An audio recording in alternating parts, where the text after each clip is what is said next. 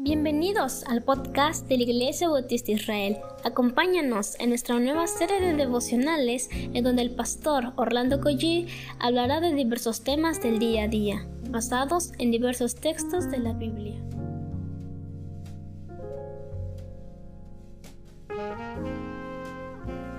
Muy buenos días queridos y amados hermanos, es un gozo de verdad poder comunicarnos con ustedes por este medio yo voy a pedir al Señor por cada uno de ustedes y permítame orar por ustedes en esta mañana. Padre, gracias por la vida de cada creyente, gracias por la vida de cada hermano que se da el tiempo, Señor, para escuchar esta meditación.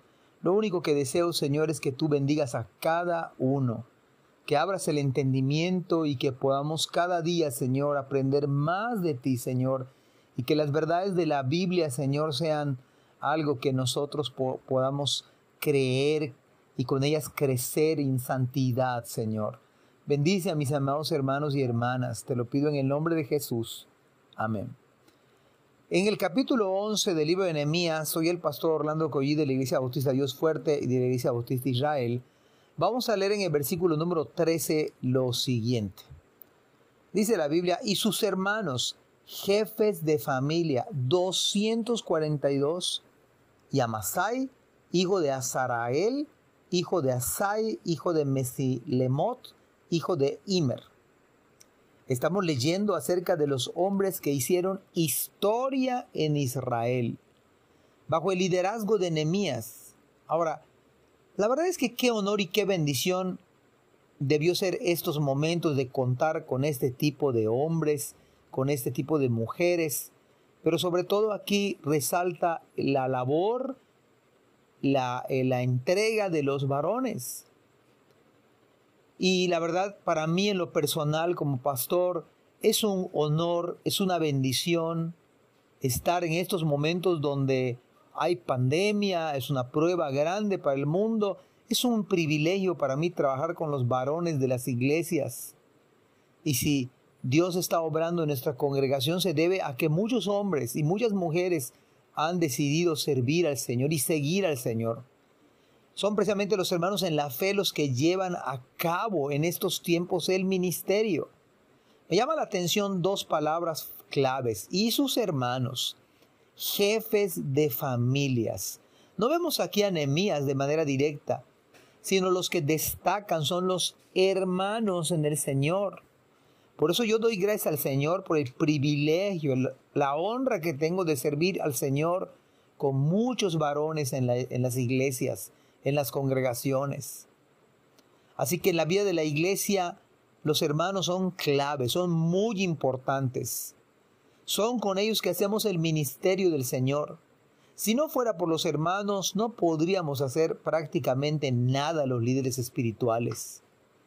Son con los hermanos que hacemos juntos la tarea de discipular de grupos pequeños, de enseñar la palabra en las clases, de hacer llamadas, de estar pendiente de hermanos, de repartir despensas, de hacer tareas de otra naturaleza, de mantenimiento. Hermanos, ¿qué haríamos sin estos hombres de Dios? Por esa razón en la iglesia requerimos de hombres, jefes de familia, son una gran bendición.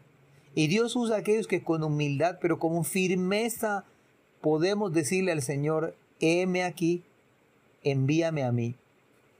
Versículo 14, y sus hermanos, hombres de gran vigor, 128. El jefe de los cuales era Sabdiel, hijo de Gedolim, de los levitas Semaías, hijo de Asub, hijo de Asricam, hijo de Asabías, hijo de Buni. Y como venimos diciendo, son los hermanos. Y ese texto dice específicamente que eran hombres de gran vigor, de gran fortaleza. Lo mismo se requiere en el día de hoy y de la misma manera, hombres de Dios que lleven a cabo el ministerio en la iglesia local, que lleven y que llevemos a cabo la tarea pesada en la iglesia, por decirlo de algún modo. Qué bendición con hombres así en la familia de las iglesias, en el trabajo de día a día, y por supuesto en la iglesia local. Aunque debemos de recordar, cabe señalar que nuestra fortaleza proviene del Señor. Pero puedo decir con toda sinceridad esta mañana que gracias a Dios por los hombres que hay en las iglesias en las cuales servimos y en las congregaciones.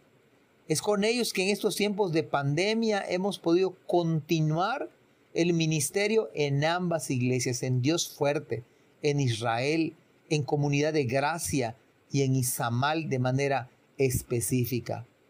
Es un privilegio trabajar con estos varones de gran fortaleza espiritual y también de fortaleza física. Es lo que está escribiendo aquí Nehemías. Dice sus hermanos, hombres de gran vigor. Versículo 16. Sebetai, Sabetai y Josabat, de los principales de los levitas, capataces de la obra exterior de la casa de Dios. Puedo decir que liderazgo se trata de servicio. No importa lo que usted pudiera llevar a cabo, siempre y cuando sea para el Señor, siempre y cuando sea con el buen ánimo de, de servir, de que la obra y el reino se extienda. Y déjeme decirle y animarle con estas palabras. Un día, el nombre de muchos hermanos, que quizás en el día de hoy no, no se escuchan en nuestra iglesia, no son los que salen en la transmisión en vivo, pero un día se van a escuchar nombre por nombre debido a su trabajo fiel y constante en la obra del Señor. Debido a esa constancia, esa perseverancia, ese liderazgo de servicio, ese liderazgo humilde. Y yo oro al Señor para que esto sea esto sea una realidad en el futuro y para que más hermanos, más siervos, más hombres de Dios podamos continuar sirviendo al Señor. La verdad es que yo aprovecho para dar gracias a Dios por los hombres que Dios ha levantado en las iglesias y en las congregaciones.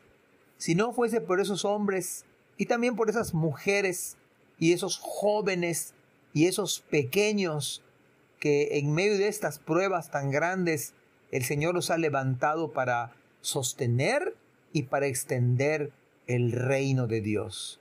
Qué honor, qué bendición. Yo agradezco a Dios por cada uno de ustedes.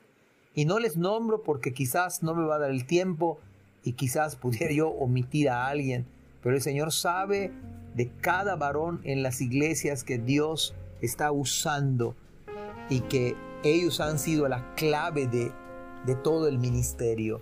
Amados hermanos, que Dios les bendiga grandemente. Gracias por escuchar este podcast. Te invitamos a compartirlo y a seguirnos en nuestras redes sociales para que no te pierdas el contenido que tenemos preparado para ti.